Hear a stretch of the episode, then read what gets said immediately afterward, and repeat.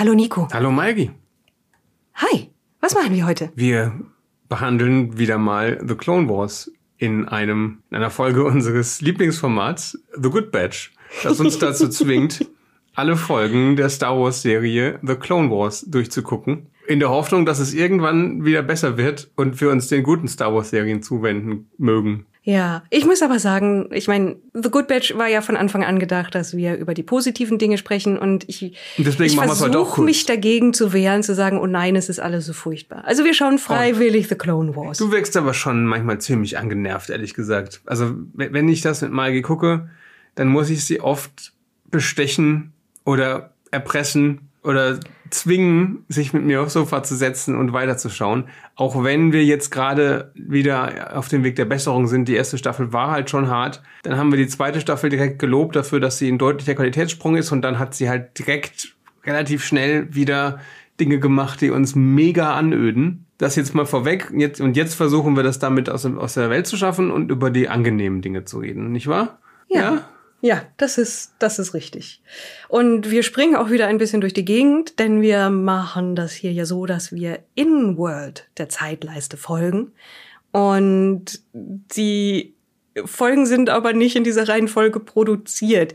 Und, auch nicht äh, sortiert bei Disney Plus. Ja. Es gibt auch keine Möglichkeit zu sagen, bitte zeig sie mir in der chronologischen Reihenfolge an. Ja, für Marvel haben sie das gemacht. Ja, da gibt's ja eine, gibt's ja quasi eine Playlist Marvel Mhm. Ja. in der richtigen Reihenfolge. Aber niemand hat sich die Mühe für The Clone Wars gemacht bei Disney Plus. Aber es gibt ja zum Glück eine Menge Leute im Fandom, die sich diese Mühe anderswo gemacht haben. Und alle Leute, die da die Guides zusammengestellt haben, sagen, nach den letzten Folgen, die wir besprochen haben, wo es um Cat Bane ging. Cat Bane ging, Ja. die Einführung dieses Charakters und der erste Arc, mit dem er zu tun hat, dass er machtsensitive Kinder entführt für einen Plan von Palpatine, der natürlich nicht aufgeht. Geht es jetzt weiter mit einer Folge, die Bounty Hunters heißt und danach mit einem Zweiteiler, der sich um das sogenannte Zillow Beast dreht. Und darüber reden wir heute. Und damit, dafür springen wir ungefähr ein Dutzend Folgen nach vorne. Das ist Ja. Folge 19 von Staffel 2. Ist das, ist das Und Ende es ist davon. Folge 17 von 17, Staffel 18, zwei, 19 besprechen wir jetzt tatsächlich. Und die eine mit den, die Bounty Hunters und die Beast Sachen stehen plottechnisch nicht miteinander in Verbindung, aber beide sind eine Hommage an etwas Japanisches. Genau, ja. Darüber reden wir vielleicht danach, wenn wir besprochen haben. So, Worum es zumindest, geht. worum, worum es in der ersten Folge, also in der Bounty Hunters Folge geht. Was passiert denn da? In der Bounty Hunter Folge haben wir wieder einen Auftritt von Hondo Onaka, unserem allerliebsten Weequay-Piraten. Und der bedroht gerade mit seinen Weequay-Piraten ein kleines Dörfchen auf einem Planeten, Moment auf dem? Ahsoka und Anakin landen. Warum sind die denn da? Weil es gibt ja eine Erklärung, es gibt einen Prolog sozusagen, warum die da landen. Denn eigentlich ist ja nicht die Mission von Anakin und Ahsoka Nein. und Obi-Wan, dass sie da irgendwelchen Bauern helfen sollen, sondern Eigentlich sollen sie eine medizinische Station sich dort anschauen, wo der Kontakt mit abgebrochen ist und sie ist auch nicht mehr da. Also sie ist zerstört worden. Der Grund ist auch relativ offensichtlich, weil sie sofort von Vulture-Druiden angegriffen werden. Also die Separatisten haben offensichtlich da für Ärger gesorgt. Das ist im Orbit von Felucia, also dem Planeten mit den großen Pilzen und Orchideen, den leuchtenden, den man zum Beispiel aus Force Unleashed kennen könnte. Mhm. Und, und aus, was wir noch behandeln werden, der Episode 3 natürlich. Ja. Und sie werden dann durch den Angriff zum Landen gezwungen. Beziehungsweise zur Notlandung. Und sie haben keine, also sie, sie machen dann Notausstieg, also sie machen Manöver, dass das Schiff in letzter Sekunde zerschellt, sodass die Vulture-Druiden auch kaputt gehen, beziehungsweise zumindest es aussieht, als wären sie da gestorben, aber sie springen vorher ab. Aber es gibt keine Fallschirme offensichtlich für Jedi-Schiffe, sondern es gibt so so Airbag-Kugeln, mit denen sie dann auf Felucia rumdotzen, bevor die sich wieder öffnen. Also das sieht nach einem schlimmen Vomitorium aus, wenn man mich fragt. Vomitorium. Ja. gut, aber Fallschirme wären ja auch zu langweilig und irdisch gewesen. Und Jedi Ah, hält das verstehe. schon aus. Es ist so, wie wenn du mit einem Schlauchboot abspringst aus einem abstürzenden Flugzeug, weißt du? Das Mhm. ist genauso praktisch. Vielleicht sogar noch praktischer. Und es Ja. sieht cooler aus und lustiger. Und, dann, und für Lucia herrscht, glaube ich, eh etwas leichtere Schwerkraft. Das wird schon passen. Und dann äh, dotzen sie da lustig über diesen Pilzplaneten Ja. und überlegen sich ja, und jetzt haben wir kein Raumschiff. Ähm, unsere Mission ist offenbar von vornherein zum Scheitern verurteilt gewesen. Was machen wir jetzt hier? Oh, da hinten steigt Rauch auf. Da scheint eine Zivilisation zu sein. Da gehen wir doch mal hin. Ich finde diesen, diesen kurzen Schluss das Rauch, da muss Zivilisation sein, schon gewagt, aber sie haben recht. Sie finden dort Ja. ein Dörfchen. Und in dem Dörfchen finden sie eine Truppe von vier Kopfgeldjägern. Erstmal finden sie das Dorf verlassen vor. Ne? Ja, also stimmt, Sie suchen überall es. nach, nach Spuren und halt geraten dann in den Hinterhalt von diesen vier Kopfgeldjägern. Was sind denn das für Typen? Das ist eine Zabrak, meine ich, die sie anführt. Und es ist vor allen Dingen ein Typ mit einem tollen Hut. Ein, ein Hut, der sogar nach ihm benannt ist. Ich habe tatsächlich in Galaxy's Edge einen Embo-Style-Hut gefunden. Und nach diesem Kopfgeldjäger, der einen offensichtlich unzerstörbaren, großen, asiatisch anmutenden Hut hat, den er als Schild, als Wurfwaffe und ich glaube auch als Schlitten einsetzt. Ich bin mir nicht sicher. Es ist ein Multifunktionshut. Bisschen Captain America, nur mit einem Hut statt einem Schild. Ja. Genau, ja. Und ich gebe zu, die anderen beiden haben nicht so einen bleibenden Eindruck bei mir hinterlassen. Nicht? Okay, aber erstmal bei Embo, ähm, der kommt, glaube ich, später noch ein paar Mal vor. Und ja, du hast seinen Hut in Galaxy's Edge gefunden. Dafür, darüber können wir kurz mal reden. Wir waren ja im Urlaub, deswegen gab es auch jetzt wieder mal ein paar Wochen keine neue Folge. Und während wir auf der GenCon gedreht haben, oder nachdem wir auf der GenCon gedreht haben, haben wir gesagt, so jetzt fahren wir aber noch die paar hundert Kilometer nach Orlando und gucken uns endlich mal Galaxy's Edge, den Star Wars Themenpark Anteil in Disney World an, der ja Ende oder an Anfang 2019 errichtet wurde und das war ja bisher nicht so sinnvoll möglich, als Europäer dahin zu gehen wegen der Pandemie und so. Wir fliegen ja auch nicht sehr oft, also fast nie. Also haben wir uns das mal gegeben und das, da ist ja auch Hondo Onaka Ja. sehr präsent. Wir haben ja fünfmal den Smugglers Run gemacht, diesen Ride. Da ist man im Dienst von Hondo Onaka und da ist er ja schon, also als das Park gebaut wurde, war er schon etabliert als ein eher netter Charakter. Ne? Also in Rebels ist er noch ein bisschen aufgeweicht.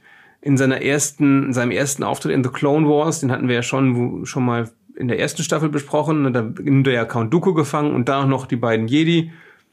Und ähm, kommt da eigentlich als grauer und fast eher sympathischer Charakter rüber. Ein bisschen unfähig, Ja. aber liebenswert. Ich finde, hier ist er schon ein bisschen fies und feige. Jetzt wird er ein bisschen gemeiner in der Folge. Mhm. Ich habe das Gefühl, sie wussten noch nicht so richtig, was sie mit ihm machen wollen, denn die Gefahr auf dem Planeten sind nicht die Separatisten, sondern es sind Piraten, Weequay-Piraten, die wir schon kennen. Weequay sind diese reptiloid aussehenden, ein bisschen wie eine Mumie auch aussehenden. Ja, mit so zwei Zöpfchen Leuten. am Hinterkopf und, und Stacheln an den Backen. Genau, die ursprünglich Jabba, in Jabbas äh, Wächterriege unterwegs waren Mhm. und Leute in den Salak geschubst haben. Da gab es, glaube ich, sogar nur einen von denen. Deswegen dachten alle, der heißt halt Weequay, dieser Charakter. Ja. Aber es ist die Spezies, die so heißt. Naja, vielleicht ist das auch später erst Ja, festgelegt worden. natürlich. Und ähm, die Kopfgeldjäger, die den Helden jetzt auflauern, genau, der einer davon ist eben Embo. Embo? Embo. Embo. Und äh, was mir noch im Kopf geblieben ist, einer davon ist erstmal anscheinend ein großer Druide, ein riesiger metallener Kämpfer und später kommt dann aber raus, da sitzt so ein kleines. Kobold-ähnliches Wesen drin und das ist nur ein Mecha-Anzug, ja. Und dann gab es noch eine Scharfschützin. die aber nicht so relevant ist, weil sie auch nur da ist, damit jemand sterben kann. Ja. Also Spoiler, der vierte Kopfgeldjäger überlebt's nicht. Hat aber auch nicht wirklich irgendwie Charakter, den sie aufbauen könnte. In den paar Minuten, wo wir sie sehen. Es ist ja immer eine 25-Minuten-Folge. Da wird so viel reingeballert. Und fünf Minuten sind schon ver ver vergeudet worden mit der Hinführung. Ja, diese vier Kopfgeldjäger lauern jetzt Obi-Wan, Ahsoka und Anakin auf und denken erstmal, weil sie nur Ahsoka treffen, das wird ein leichtes Spiel und das sind bestimmt Spione von den Piraten. Aber dann erkennen sie ihren Fehler, als Ja. sie merken, das sind drei Jedi. Und halt ihr Ritter und ein Meister. Und es wird dann relativ schnell geklärt, wie die Situation ist. Die Siedler da auf Felusha, so kleine, harmlos aussehende Leute, sehen ein bisschen wie, wie nackte Nagetiere, so die Köpfchen. Mhm. Ja, die sind Wie sehr niedlich. Ja. Wie, weiß nicht, Murmeltiere ohne Fell vielleicht. Ähm, die haben eben Probleme mit Hondos Truppe, die erpressen sie, die wollen von ihnen ihre gesamte Ernte haben. Die ernten da irgendwie kurioses Zeug, das wohl wertvoll ist, irgendwie die Pflanzen da. Es ist eine Nissilin Spice Farm. Ich weiß nicht, was Nissilin Spice ist, aber es ist offenbar nicht das illegale böse Spice. Es ist eine es Heilpflanze, eine sagt die Heilpflanze. Wikipedia. Okay. Und da wollen halt eben auch die Piraten dran. Das wollen jetzt aber die, die Dorfleute nicht hergehen. Dann wird ihnen mehr oder weniger gesagt, super, wenn ihr nicht spurt, dann bringen wir euch um. Und deswegen haben sie ihr Geld zusammengelegt und diese Truppe von vier Kopfgeldjägern angeheuert, um sie gegen die Piraten zu verteidigen. Also hier, Sabrak, Hutmann, Scharfschützin und der kleine Typ in dem großen Mech. Und dann schließen sich noch die drei Jedi an, weil es Jedi sind und natürlich helfen müssen. Und dann haben wir sieben Verteidiger dieses Ja, ne? Dorfs. Sieben Sowas. Leute verteidigen diese Bauern auf einmal gegen die angreifenden Räuber. Und dann beschließen sie, dass die einzige Chance, die sie haben, ist, wenn sie wirklich Widerstand leisten wollen, dass sie den Bauern auch ein bisschen Kämpfen beibringen müssen. Und dann bekommen wir die übliche Montage, in der sie den Leuten zeigen, wie sie mit ihren einfachen Werkzeugen kämpfen und was, wie sie sich dann rein aufstellen, wie sie sich ungeschickt anstellen, aber trotzdem alles versuchen und auch Besprechungen von, und wahrscheinlich, wenn sie von hier und dort angreifen und dergleichen und sich bereit machen, darauf die Piraten abzuwehren. Ja, tatsächlich, während sie diese Trainingsmontage haben, taucht ein Späher auf. Es gibt vorher noch eine Szene, wo sie sich mit den Piraten kurz unterhalten. Hondo Naka taucht selber auf, erklärt, dass der dass das jetzt halt seine Beute hier ist und dass er es blöd fände, wenn die Kopfgeldjäger und die Jedi in die, in die, äh, zwischen die Fronten geraten. Und er treibt wieder wie, wie immer sehr freundschaftlich auf und kumpelhaft und sagt, komm, lass uns doch hier nicht streiten, geht doch einfach. Ja. Ich kann euch auch gut bezahlen. Stimmt, ja. genau, ja. Ne? Versucht die, die Kopfgeldjäger einfach mit Kohle dazu zu bringen, ja. ihren Job aufzugeben. Aber die Aber haben halt Ehre. Das sind leid. ehrenvolle Kopfgeldjäger. Ja. Das ist gar nicht so häufig in der Star Wars Galaxis. Das hier sind aber, wie wir, weil wir uns in dieser Art der Geschichte befinden, ehrenvolle Leute. Und die Jedi lassen sich ausnahmsweise auch nicht bestechen. Ausnahmsweise. Ja. naja, die lassen sich nur mit Klonarmeen bestechen, da muss es gleich ganz groß sein. Jedenfalls, während die da am Rumtrainieren sind, taucht dann ein Speer auf und unsere Helden verfolgen den. Und ähm, wie kommt er noch ums Leben? Durch Embo tatsächlich, durch Hutmann. Hutmann tötet den? Ja. Also das erste Blut wird vergossen von den Guten, sozusagen. Ja, die bringen einen von Hondos Leuten um, worauf mhm. Hondo sagt, ich habe jetzt die Faxen dicke. Machen Embo nimmt sein Schild und rammt ihn dem in den, in den Kopf, wenn der am Boden unter ihm liegt. Nein. Nein. Nein. also ich glaube, er tötet ihn mit dem Hut. Ich bin mir jetzt nicht mehr. Also er, er jagt erst dessen Speeder in die Luft, aber der flieht dann zu Fuß und ja. dann setzt er ihm hinterher und ich glaube, er wirft ihm den Hut an den Kopf. Und dann ist er tot. Ich glaube schon, ja. ja. Okay. Auf jeden Fall ist er tot. Und das ist dann der Anlass für Hondo zu sagen, okay, jetzt reicht's, jetzt greifen wir an. Außerdem habe ich einen Panzer. Außerdem habe ich einen Panzer, genau, ja. Also dann stürmen sie das doch. Speederbikes haben sie auch. Und dann beginnt diese Schlacht um dieses äh, Bauerndorf. Die ist auch ganz okay und nicht zu lang. Mhm. In der Schlacht haben wir schon gespoilert, stirbt die Kopfgeldjägerin, die Scharfschützin. Großes Drama. Unser kleiner Gnom in seinem Metallanzug wird da rausgeballert schafft es aber dann auch noch mal, der hat so einen kleinen Arc, ne? Ja. Schafft es dann ohne den Anzug noch einen Kopf, äh, einen Piraten zu besiegen. Ja, so Gremlin-mäßig ja. springt er ihm in den Nacken. Vorher gab es halt die Szene, wo er aus Versehen aus dem Anzug gefallen ist und Ahsoka das dann gemerkt hat, dass das gar kein Droide ist, sondern eben ein kleines Männchen, die ihm dann Mut zugesprochen hat, ja, dass er eben auch ohne den Anzug äh, was wert ist, was er halt vorher nicht wusste. Und dann kann er das beweisen in der Schlacht. Also da, da haben sie schon zumindest diesem einen Charakter ein bisschen Tiefe gegeben, wenn die anderen halt einfach nur coole Designs sind, mehr oder ja. weniger coole Designs. Das ist Geschmackssache, würde ich sagen.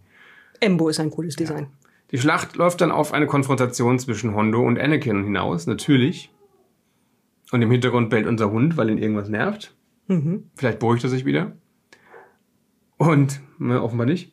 Und äh, Hondo ist in seinem Panzer, aber Anakin schafft es irgendwie, ihn an den Rand einer Klippe zu drängen, wo er dann runterstürzt und Anakin tatsächlich ihm äh, die Hand reicht, weil er ausnahmsweise mal kein Arsch ist, um ihn zu retten. Aber in dem Moment ist der, der Lizard Monkey von, äh, von Hondo ans Steuer des Panzers gegangen, ja. Also der kleine. Der Lizard Monkey kann Panzer fahren. Wobei Anakin ja zwischendurch versucht, den zu, zu zerteilen mit seinem Lichtschwert. Ne? Der mhm. ist ja, der kämpft ja mit und Anakin will den umbringen, aber Hondo blockiert das. Also er rettet seinen kleinen Sidekick. Ja. Und der rettet dann wiederum ihn, indem er Anakin mit dem Panzer ins Gesicht schießt. Woraufhin Hondo entkommt im Endeffekt. Und dann sagt, okay, ihr habt die Schnauze voll, ich hau mit meinem klassischen 50er Jahre Alien-Raumschiff ab und sagt, dieser Planet ist nicht mehr profitabel. Legt euch doch gehackt. Und dann ist das Dörfchen gerettet. Ja, und alle sind glücklich. Bis auf die, die tot sind. Die sind tot. Ja. Und es ist, ich glaube, wir sollten es zumindest aussprechen, aber es ist ziemlich offensichtlich, dass es eine sehr gekürzte, angepasste Variante von Die Sieben Samurai. Einer der Akira Kurosawa-Filme mit den meisten Adaptionen in anderen Genres. Die Sieben Samurai war den, waren vor den glorreichen Sieben, nehme ich ja. an? Okay. Also Akira Kurosawa ist von Western wiederum beeinflusst, mhm. aber Sieben Samurai ist das Original und die glorreichen Sieben und andere Versionen davon und eben auch diese Variante hier die beziehen sich darauf. Das ist das Original. Es gibt ja auch noch eine Mandalorian-Folge, die auch genau das gleiche ja. macht. Da haben wir zwar keine. Direkt aus der ersten Staffel. Aus der ersten Staffel. Ich glaube, es ist die vierte oder dritte Folge mhm. direkt. Die vierte. Da haben wir keine sieben Helden, sondern nur keine Ahnung, drei, oder? Ich meine, es sind Mando, seine Freundin Die Shocktrooperin. und äh, also Cara Dune, ne? Mhm. Äh, und Grogu. Wobei Grogu nicht wirklich mithilft. Nein, aber es sind nur zwei ist, Samurai. es ist eigentlich das gleiche Setup und inklusive der gleichen Montagen, wie sie den Leuten Kämpfen beibringen Ja. und so weiter und so fort. Und ich glaube, es gab auch noch einen Comic, der auch schon äh, diese Story aufgenommen hat. Also auf Das jeden Fall gab es mehrere sein. Comics, die sich bei Kurosawa bedient haben. Es gab einen Comic, der war mehr oder weniger eins zu eins Yojimbo, der spielte in den Dark Times mit Des Jenia, einem Mhm. Ja. von den vielen, die da in den Dark Times noch existierenden Jedi, und der hieß Blue Harvest, ja, wenn ich mich richtig erinnere. Ähm, weil das blaue Aliens waren, Ja. gegen die er gekämpft hat. Der war richtig gut. Der hat auch unglaublich gutes Artwork. Also ja, der Star Wars hat sich aber immer schon bei Kurosawa bedient, unter anderem weil George Lucas und Kurosawa befreundet waren. Und natürlich Star Wars selber bei der verborgenen Festung geklaut hat, wie Ja. zumindest George Lucas selber sagt. Ich finde die Parallelen nur, also sie sind nicht so deutlich wie jetzt hier. Sie, sind, wenn man das weiß und wenn man Das Originaldrehbuch war näher dran, aber ja, Ja, das, also genau. vor der stimmt. Überarbeitung. Das, das gibt es ja auch als Comic, das Originaldrehbuch. Das ist deutlich näher dran, das stimmt, ja. Aber Elemente sind, also die beiden Bauern sind ja dann C3P und R2D2, Mhm. ne, die Erzähler der Geschichte. Ja, und wie fandst du die Folge? Ich fand sie okay. Ich meine, Also ich freue mich über eine Kurosawa-Hommage, weil Mhm. ich tatsächlich Kurosawa-Filme sehr gerne mag. okay. Ich weiß, du, das ist es nicht so dein Ding, aber ich, ich weiß auch nicht genau warum. Also sie sprechen mich sehr an. Und was natürlich dieser Folge dann hier fehlt, aber Kurosawa ist, hat, hat teilweise unglaublich gute Kameraarbeit. Ja. Deswegen schaue ich diese Filme einfach gerne. Auch, auch einfach nur we weniger um dem Plot zu folgen, sondern nur um sie zu sehen. Mhm. Weil sie einfach zum Anschauen und von der Stimmung her, die sie vermitteln, wirklich toll sind. Deswegen, also ich freue mich, wenn, wenn es ein, eine Verneigung vor ihm gibt. Aber die hier ist halt schon recht oberflächlich. Ja. Es ist so ist Schema F. Ich freue mich Ja. darüber, Hondo Onaka wiederzusehen. Der ist Aber- immer eine Freude. Was willst du auch in 25 Minuten Ja. groß machen? Ne? Also man hätte natürlich eine, einen Mehrteil daraus machen können, aber ich glaube, dafür wäre es auch nicht genug Substanz gewesen. Hätte man die, die Kopfgeldjäger ein bisschen genauer vorstellen können. Aber es ist schon okay. Also das sind ja auch keine Charaktere, die jetzt unbedingt nochmal so oft wiederkommen. Ich glaube, wie gesagt, Embo hat nochmal einen Auftritt, aber ich weiß es gar nicht mehr so genau. Bei den anderen erinnere ich mich an gar nichts mehr. Das ist, was man halt nicht machen kann. Die sieben Samurai im Original zieht ja sehr viel von seiner Stärke daraus, dass die sieben sogenannten Samurai gar nicht zwingend alle welche sind. Also da geht es ja um den unterschiedlichen Hintergrund der Charaktere, dass einer von denen ein Betrüger ist, dass der einzige wirklich, wirklich in dem Sinne richtiger Samurai der Anführer ist und, und um dessen Charakter. Ähm, das kannst du hier nicht machen. Aber ich finde es insofern schön, dass natürlich Jedi dabei sind, weil die Jedi ja sich sehr viel vom Zen-Buddhismus ausgeliehen haben, also von, von dem Hintergrund der Samurai. Also, da sind schon, schon ausreichend Parallelen drin. Es ist, es ist keine umwerfende Folge, aber sie ist absolut solide. Und es ist halt irgendwie, die Kopfgeldjäger machen das, weil sie bezahlt werden, aber man sieht halt, wenn Jedi da sind und ihnen gesagt wird, das ist das Problem und hier sind unschuldige Leute, die man beschützen muss, sagen sie natürlich, klar, machen wir das. Ja, das ist schon ganz gut, das mal zu sehen, weil Ja. man das in der Serie sonst nicht so oft sieht und Ja. auch in den Filmen nicht so oft sieht. Nee. Wir kriegen gesagt, wir- das sind, das sind Friedenshüter. Und, und, und wann machen sie was Friedenshüteriges? Hier. Die, ähm, die Star Wars Wikipedia sagt auch noch, dass Onakas Satz Speak softly and drive a big tank eine Hommage wäre an Theodore Roosevelt. Ja, der halt Speak softly softly. and carry a big stick. Okay. Also seine, seine, seine Einstellung, freundlich zu sein, aber das größte Militär der Welt ins Feld führen zu können. Ja, das passt ja auch zu Hondo irgendwie. Ich meine, er hat jetzt nicht so ein Riesenmilitär, aber er versucht immer nett zu sein. Ja, es ist, er ist ein, zumindest ein charmanter. Die haben es jetzt übrigens gemacht in Galaxy's Edge. Also da da interagierst du ja mit dieser Hondo-Puppe, ja? Ja. Und immer, wenn am Anfang wurden wir begrüßt mit Hallo Rekruten und als wir dann mehrfach drin waren, hat er gesagt, hey, einige von euch waren doch schon mal hier. Wie weiß Nee, das hat er schon beim ersten Mal gesagt. Echt? Ich glaube schon, ja. Nee, hat das, ich bin mir sicher, er hat das äh, zumindest an einer Gelegenheit, weil du sprichst zweimal mit ihm, dann noch so Mhm. ein Monitor, äh, an, an diesem Monitor zumindest nicht beim ersten Mal gesagt. Aber vielleicht. Hatte das gesagt, nachdem ich die, weil es gibt ja auch diese interaktiven App-Teile in dem Park, um, Ja. um Wartezeiten zu überbrücken, hatte das vielleicht gesagt, nachdem ich das gemacht habe, weil dann, das wäre unheimlich irgendwie. naja, also ich meine, ich habe da, da dann ja durchaus mit Systemen interagiert in dem Park. Und bei ein paar von den Mitarbeitern fragen dich, ob du schon mal mitgefahren bist. Vielleicht Oh, das können die auch ja auch steuern, was die Puppe sagt, so ganz indirekt. Aber Vielleicht also, ist auch eine Wahrscheinlichkeitssache, dass hier, hier zu bestimmten Uhrzeiten davon ausgehen, dass Leute ein zweites Mal mit, mitfahren oder so. Also, da ich irgendwie im Kopf hatte, dass er schon das beim ersten Mal gesagt hat, weil er einfach davon ausgeht, dass man irgendwie ihn schon kennt. Okay, vielleicht war es auch so. So oder so. Aber auf jeden Fall habe ich mich gefreut, Hondo da zu treffen. Ja. Ist auch eine ziemlich gute Puppe. Absolut, ich dachte erst, es wäre ein Schauspieler. Und sie haben vor allen Dingen haben sie den Originalsprecher halt natürlich ja. dafür verwendet. Der Sprecher von Minsk aus den Baldur's Gate Spielen, zumindest den ersten beiden. Ja. Dem ich sehr wir gerne haben zuhöre. im dritten Minsk immer noch nicht getroffen. Das dauert wahrscheinlich, bis wir nach Baldur's Gate kommen. Oh, das sind wir, wir sind noch nicht. so weit, ja. Aber vielleicht ist es auch nicht der gleiche Sprecher. Ich werde es erfahren. Ihr, die ihr das hört, äh, werdet das wahrscheinlich alles schon wissen und jetzt die Augen verdrehen über unsere Unwissenheit. Aber wir haben ja auch andere Dinge zu tun, als Baldur's Gate zu spielen. Zum Beispiel The Clone Wars zu gucken. Exakt, hm. und darüber zu reden. Wollen wir weitermachen mit dem Zillow Beast? Ja, aber ich denke, hier machen wir es wirklich kurz, oder? Okay. Also, The Zillow Beast. Wir befinden uns auf Malastar, das ist der Planet der Dux. Das sind die Leute, die auf den Händen laufen und mit den Füßen steuern. Ja. Kennen wir aus Episode 1. Und da ist eine riesige Druidenarmee, die Ärger macht und das ist doof, denn auf Malastar wird sehr viel Treibstoff hergestellt. Das bin ich genauer gesagt, was für eine. Aber Treibstoff ist generell wichtig in einem Krieg. Und die Duck sagen, helft uns, sonst gibt's keinen, keinen, ja, Treibstoff mehr. und daraufhin schickt Palpatine erstens Jedi und zweitens eine Wissenschaftlerin mit einem Fischkopf die eine tolle neue Bombe entwickelt hat, die speziell nur Druiden ausschalten soll. Und die wir später nie wiedersehen, glaube ich. Nope. Ja. Also die also, Wissenschaftler sehen wir, eine Wissenschaftlerin sehen wir noch einmal auf jeden Fall, nämlich in der zweiten Folge, aber mhm. die Bombe kommt, glaube ich, nie wieder auf. Weil sie auch Nebenwirkungen hat. In diesem Fall nämlich, also erst funktioniert sie super, gibt so einen, so einen Effekt, so als wäre da so eine riesige von, von diesen Elektrokugeln, wo man die Hände drauflegt und dann gibt's so ja. Das ist halt so eine EMP-Bombe, ne? Nee, im Endeffekt, ja. ja. Und die ganzen Druiden kippen um und den Klonen passiert nichts und alle so, yay! Und dann bicht der Boden auf und ein in eine riesige Grube und haufenweise Leute fallen rein und alle so, no!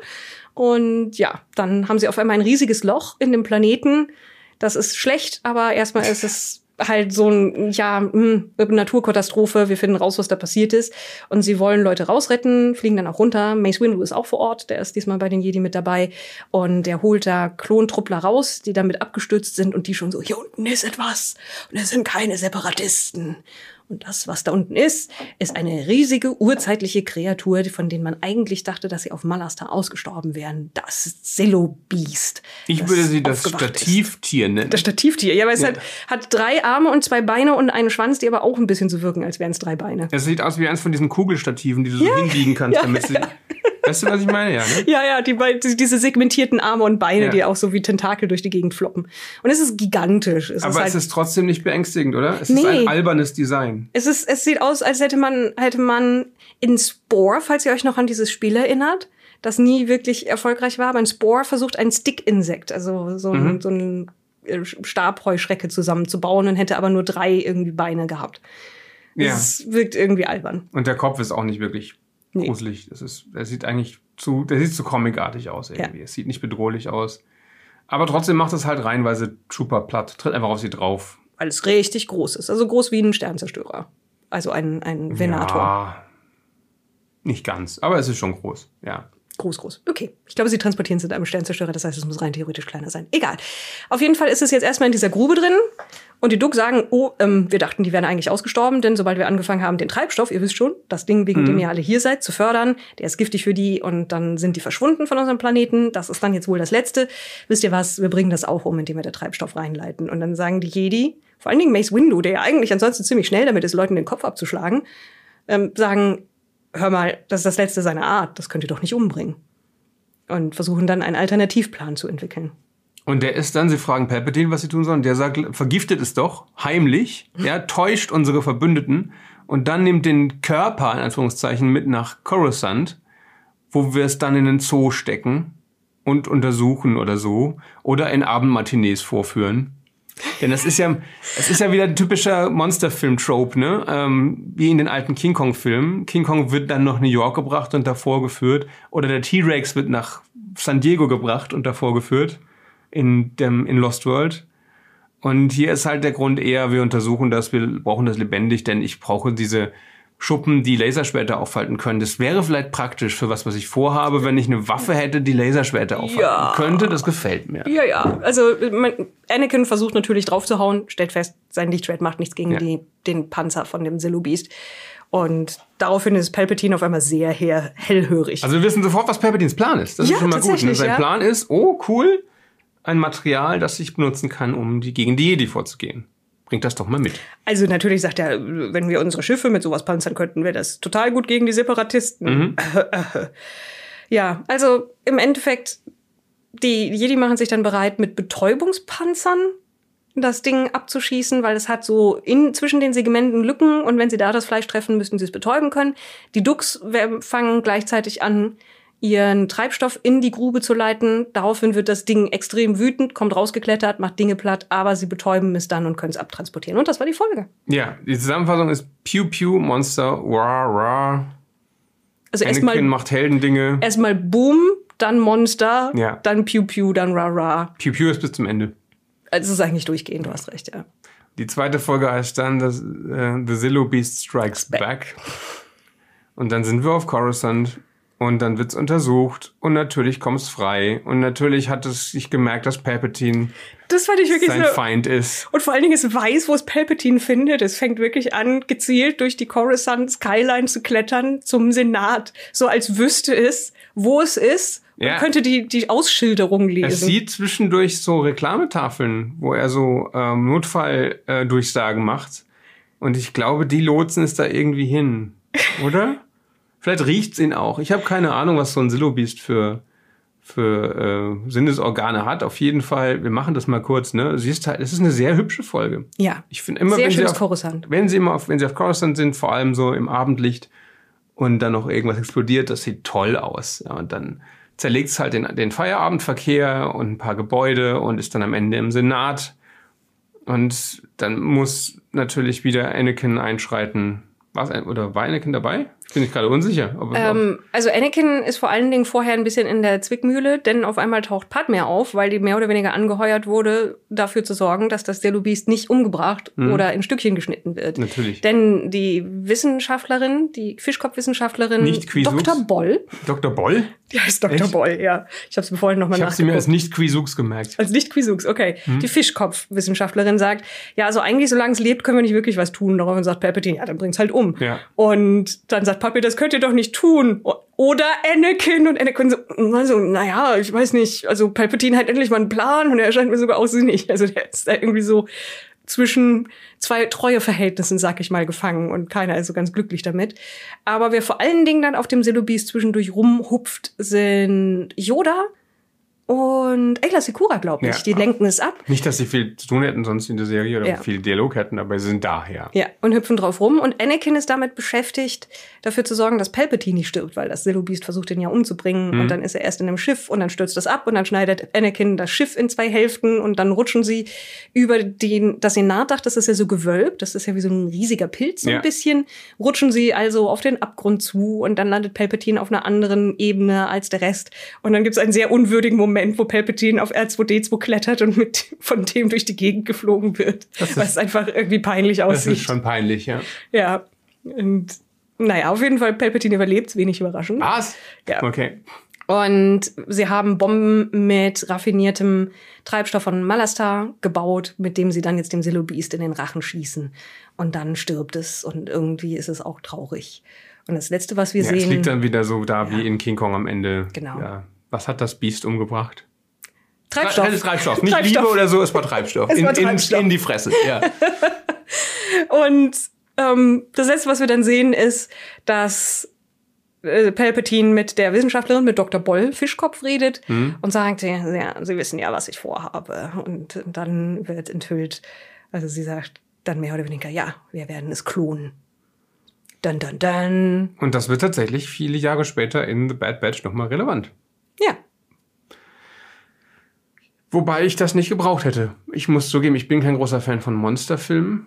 Ähm, jedenfalls nicht, wenn es wirklich nur darum geht, dass man halt Spektakel hat, wie ein Monster eine Stadt platt haut. Also wenn es darum geht, dass man zeigt, wie eine Gesellschaft darauf reagiert oder wie einzelne Menschen darauf reagieren und wir auch Drama, Einzelschicksale haben und sowas, äh, oder es auch eine sinnvolle Metapher ist, dann okay. Die versuchen sich ein bisschen einzubauen, indem sie sagen, ja, aber die Natur muss so beschützt werden. Das ist Ja. aber so halbherzig. Ja. Das ist einfach nur, um dieses Häkchen noch abzuhaken, damit es als Godzilla-Film funktionieren darf, weil es ist ja ein, einfach nur Godzilla in Star Wars. Ja, irgendjemand hat gesagt, ihr wisst aber schon, dass Godzilla eine Metapher für die Atombombe und der Umgang einer modernen Gesellschaft mit dieser ist. Ach Und dann was. alle so, äh, wir brauchen also auch eine Metapher, ähm, ähm, Aussterben von Spezies. Check. Ist das eine Metapher? Subtil ist Nein. Clone Wars ja nicht so oft. Nein. Also eigentlich ist ja für Kinder, also muss, also ist es für Kinder? Ich bin mir nicht sicher. Ich weiß nicht, ich Ja. glaube, die Serie weiß nicht, für wen sie ist. Offiziell ist sie für, Für Kinder. Leute wie uns. Also Kinder, die aber Kinder in erwachsenen. Körpern, Ja. ja. Ein Fehler, finde ich. wir sind ein Fehler. Ja. Dann ist doch schön, dass Lukas-Film für uns Produkte macht, auch wenn wir dann drüber lästern. Ich würde es kurz machen, ich, ich habe mich wirklich gelangweilt in der Folge, auch wenn sie hübsch ist. Also Ja. der zweite Teil ist wesentlich hübscher als der erste, weil wir auf Coruscant sind und nicht mehr auf einem langweiligen Geröllplaneten. Aber was da passiert, ist mir halt total egal gewesen. Ich meine, wir haben immerhin so diesen, hier ist diese neue Bombe, die das Ganze auslöst. Also sie haben zumindest ein bisschen dieses, ah, da war doch was mit Atombomben, mit Godzilla irgendwie reingebracht, aber es funktioniert halt nicht. Das, das, das Konzept fällt in sich zusammen wie ein schlechtes Soufflé auf, wir haben hier ein Monster und das Design von dem Monster ist nicht mehr gut. Ja, also mir gefällt Coruscant hinter dem Monster viel besser. Also ich, Ja. wenn, wenn ich diese Szenen sehe, wie es da rumwütet, gucke ich auf Coruscant und nicht auf das Monster. Das ist doch immerhin, immerhin schön. Und es wäre halt auch schön gewesen, wenn sie einen neuen Charakter eingebaut hätten, der in Gefahr ist, den man sympathisch findet, um den man sich Sorgen macht. Aber wir wissen ja, dass es diesen Figuren gut gehen wird. Ja, und es Und ist auch so, Selbst wenn nicht, sind sie mir auch immer nicht so wirklich sympathisch, bis auf Obi-Wan vielleicht, aber ich weiß es nicht. Und wenn der Silobeast tatsächlich Palpatine geklatscht hätte, dann hätte man ihm nachträglich noch einen Orden verleihen müssen. ja, das ist eine alternative Zeitlinie, die ich mir angucken würde. Ja. Der Kanzler ist leider von dem Viech gefressen worden oder zerquetscht worden, von dem er wollte, dass in sein Büro geholt wird, damit man eine, eine Waffe aus ihm machen kann. Und jetzt, wer ist jetzt Kanzler? Wählen wir einen neuen oder hat er einen Nachfolger bestimmt? Das ist eine gute Frage. Lass uns doch mal durch seine Dateien schauen. Moment, warum hat der ständig Telefonate mit Count Dooku? also, ja, keine Ahnung. Und dann alle so, wie wär's, wenn wir einfach Padme zur Kanzlerin machen? Lass uns diese Wahl sparen. Das ist Oh ja. den, ja, das ist die einzige Person, die hier irgendwie vernünftig auf Dinge reagiert. Und wie wäre es, wenn wir in dem Jedi-Rat Obi-Wan mehr entscheiden lassen? Oder Hondo Onaka, der hat eine gute Kampagne gestartet. Lass uns Nein. Hondo Onaka zum Kanzler machen. Die Weekly sind eh schlecht repräsentiert gewesen im Senat jetzt. Ne? Ich hab, weiß gar nicht, ob die überhaupt im Senat sind, wahrscheinlich nicht. Scheinen ja unabhängig zu sein. Ja. Okay. Oder hat, hat man jemand gesehen im Senat? Ich weiß es nicht. Sind ja nicht Ich alles kann, mich, Piraten. ich kann mich nicht erinnern, aber in der Senat ist halt so voll mit unterschiedlichen Spezies, dass ich jetzt auch nicht sicher sagen könnte, ob sie drin sind oder nicht. Ich weiß Okay. nur, dass E.T. vertreten ist. Also die Spezies. Es gab ein Promotional Poster zu dieser Folge, das Mhm. absichtlich, oder gab es das nur, äh, wo, wo hat man das gesehen eigentlich, dieses Poster? Wo, wo hat man diese Promo-Poster gesehen? Wahrscheinlich nur im Netz, oder? Da, also als das Ganze lief, wurde ja auch, wurden viele Folgen ja auch von kleinen Comics und sowas begleitet. Also da gab es kontinuierlich Zusatzmaterial. Mhm. Ähm, ich weiß nicht, wo es das gab. Und da steht halt am Rand groß auf Aurabesh Silo drauf. Aber so, dass, angeordnet, so, dass dass es japanisch aussieht. Ja, so, genau, das ist so ja. ein bisschen nach, äh, nach Katakana, also nach einer der japanischen Schriften Das aussieht. ist schon ganz schick, das Poster. Also auf dem, auf dem Artwork gefällt es mir auch besser als in der Serie. Hm. Also es ist halt, es ist halt schön, schönes cheesy, pulpy Godzilla-Poster. Ja. Ja, Muss man die Folge gesehen haben oder ist die komplett irrelevant für den weiteren? Also Verlauf. abgesehen davon, dass halt irgendwann in einer anderen Serie ein der letzte Satz wieder mit aufgenommen wird, es hat, glaube ich, keine weitere Bewandtnis. Also mit das Beste, äh, also das, was ich tatsächlich am interessantesten fand, ist, dass Anakin halt wie der Depp, der er ist, irgendwie dasteht und neben seiner heimlich angeheirateten Frau ihr widerspricht, während sie ihn versucht, mit Blicken zu erdolchen. Das ist, das war so ein schöner Moment, wo, wo Okay. tatsächlich Charakterinteraktion da war, die eine Bedeutung hat, dass quasi halt Pat- Padme merkt, dass Anakin im Zweifel durchaus auch nicht auf ihrer Seite, sondern auf der von Palpatine ist, Mhm. was sie zu überraschen scheint tatsächlich. Das hätte sie aber vielleicht aus dem Gespräch äh, auf dieser dämlichen Kuhweide auf Nabu ableiten können, wo er, wo er sagte, wie geil er Diktaturen findet. Ja, dass es manchmal jemanden braucht, der hart durchgreift Mhm. und Dinge entscheidet, weil die Leute nicht zu Potte kommen. Ja. Hm. Hätte sie vielleicht daraus schließen können, dass das ein Meme ist. Tja, diese ich, fürchte, ich fürchte, das war es damals noch nicht. Ja. Aber Aber zu Recht. gut, also keine von den drei Folgen ist unbedingt nötig, um die Serie zu verstehen oder irgendwas rauszuziehen. Aber es ist nett, sich vor dem japanischen Kino zu verneigen. Ja. Und das tun wir auch. Ja. Ohne das japanische Kino hätten wir wahrscheinlich kein Star Wars. Zumindest nicht in der Nicht Form. in der Form. Von daher, es gibt noch ein paar mehr Folgen in der Staffel, beziehungsweise jetzt in den nächsten Handlungsbögen, die wir besprechen, die sich mir vor, die, die Kopien von klassischen Filmen sind. Einer spielt zumindest von diesem Film, spielt in einem japanischen Gebäude, ja. Also wir werden ja noch die, Die Die Hard Folge irgendwann besprechen. Mhm. Das weiß ich, ob das gilt, aber wenn, wenn es ein Nakatomi Plaza Rip-Off Ja. ist. Okay. Nakatomi Senate. Ja. Und ansonsten, ähm, schaut doch mal, ob euch vielleicht Akira Kurosawa zusagt, wenn ihr Star Wars mögt. Guckt, guckt vielleicht, ich würde am ehesten sagen Yojimbo. Ich glaube, das ist einer von den zugänglichsten Filmen. Okay. Das ist der, der als Last Man Standing unter anderem Mhm, ähm, mit, verfilmt mit wurde. Bruce Willis. Ja. Ja, womit wir wieder bei Stirb langsam wären. Aber du hast mir das auch mal gesagt, ich habe dann versucht, die verborgene Festung zu gucken. Ich habe es nicht geschafft. Ich muss Ja, zugeben, das ist auch nicht ein, habe ich es ausgemacht. das ist auch nicht einer seiner Zugänge. Also deswegen über, überlege ich, Yojimbo ist, glaube ich, ganz gut, um es zu schauen als westliches Publikum. Kagemusha vielleicht noch. Ähm, ja, die zwei vielleicht am ehesten. okay, also nicht die sieben Samurai? Oder die Sieben Samurai, aber der ist auch sehr lang, Hm. tatsächlich. Oder einen seiner modernen Filme. Er hat ja auch tatsächlich Thriller und Krimis gemacht. Ja, okay. Ja, darüber können wir irgendwann auch mal ausführlicher reden. Vielleicht schaue ich mir dann vorher auch noch mal was an. Mhm. Oder wir gucken das zusammen. Ja, gerne. Aber erstmal gucken wir weiter. The Clone Wars. Bis Ja. zum nächsten Mal. Bis zum nächsten Mal. Vielen Dank. Und äh, wenn ihr das hier auf unserem offiziellen Podcast hört, auf Patreon hättet ihr es ein paar Wochen vorher schon hören können. Aber das ist jetzt auch egal, weil ihr es habt es ja gehört. Jetzt ist es zu spät, aber wenn ihr jetzt auf Patreon geht und uns dort unterstützt, dann habt ihr die Chance, die nächste Folge, in der wir einen Fünfteiler über Insekten und Hirnwürmer und Waffenfabriken besprechen, früher zu hören. Eine Folge, in der Anakin mal wieder ein furchtbarer Ehemann ist. Also Es die erste von den Ein fünf Folgen. wiederkehrendes Thema. Ja.